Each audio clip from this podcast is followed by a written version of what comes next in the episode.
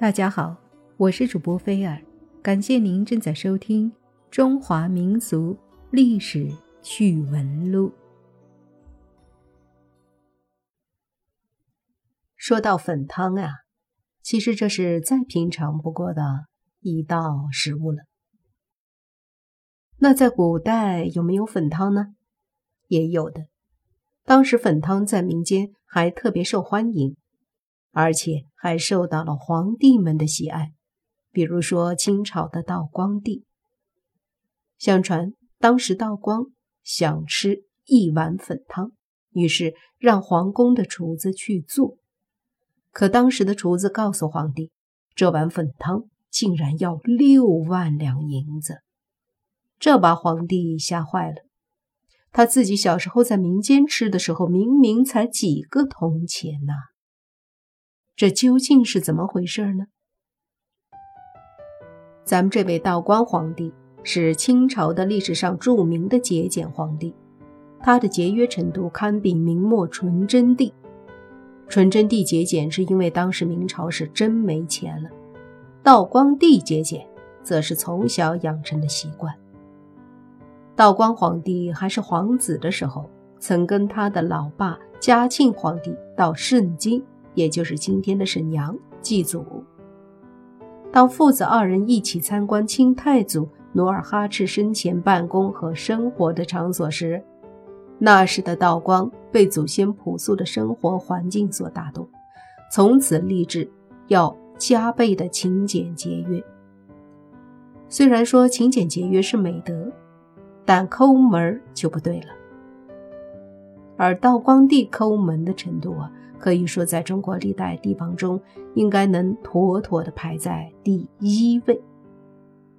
对道光来说，一个铜板掰成两半花是不够的，起码得掰成四五份才行。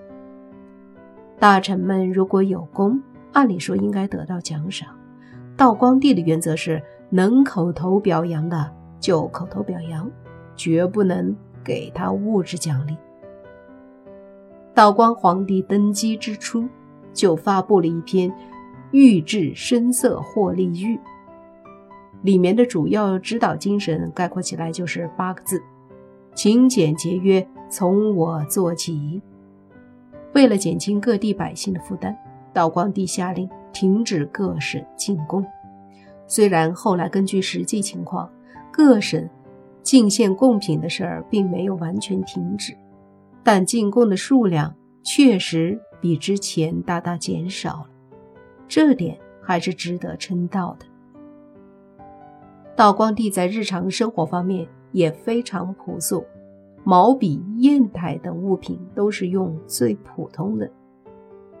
清朝的历代皇帝在饮食方面非常的铺张浪费，比如乾隆皇帝每餐都要上一百多个菜。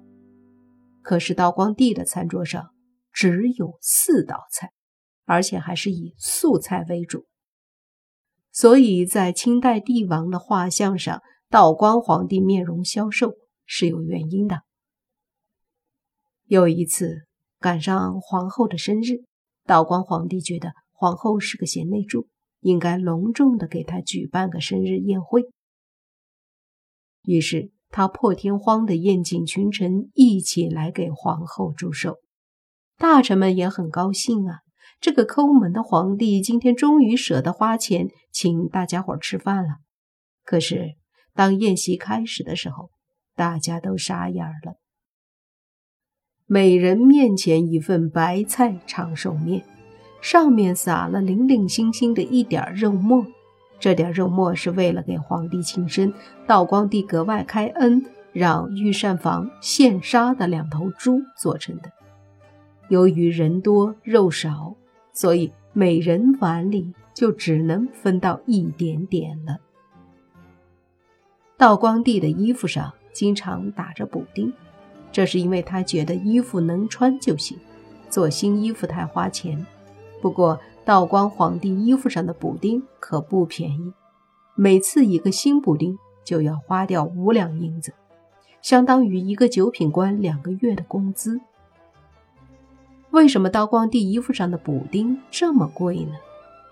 这因为负责给皇帝衣服打补丁的内务府可不是吃素的部门，凡是经过他们手的东西，价格翻上十倍，都算是良心价了。也许有人会问：皇帝的便宜他们也敢占吗？答案是肯定的，而且内务府占便宜的主要对象就是皇帝。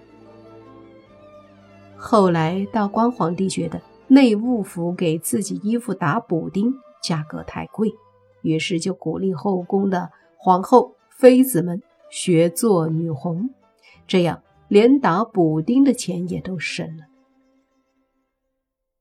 那么说到前面所说的粉汤的事儿了。有一天，道光皇帝突然想吃粉汤，于是就传旨让御膳房去做。结果粉汤没端上来，倒是内务府的人跑过来向皇帝禀报说，粉汤做不了了。道光帝吃惊地问：“为什么做不了？一碗粉汤而已，多简单呀！对御膳房那些大厨来说，再简单不过的事情了。”内务府的人呢，却是这么给道光皇帝说的：做粉汤得请专门会做粉汤的厨子，得新开一个做粉汤的专用炉灶，做粉汤的原材料也得从各地采购，这样算下来得花六万两银子才能办得成。道光皇帝听后大怒。骂内务府的人都是狗奴才，不会办事儿。自己做皇子的时候，在前门大街吃过粉汤，一碗才几个铜钱。宫里做不了，可以派人过去买一份回来呀。可没想到内务府的人却回复说：“前门大街上做粉汤的生意不景气，早就搬走了。”原来。为了不让皇帝顺利的吃到粉汤，内务府早就派人把前门大街上做粉汤的小贩们全都轰走了。内务府之所以不让道光皇帝如愿吃到粉汤，主要出于两个方面的考虑：一是外面的东西涉及食品安全问题，这是内务府无法承担的风险；二是。皇帝要是养成了在外面吃东西，都去外面采购了，那内务府的人就只能喝西北风了。所以，最终道光皇帝只能忍痛决定不吃粉汤了。对于一个皇帝来说，连想吃碗粉汤也没能如愿，这结果也算是出人意料了。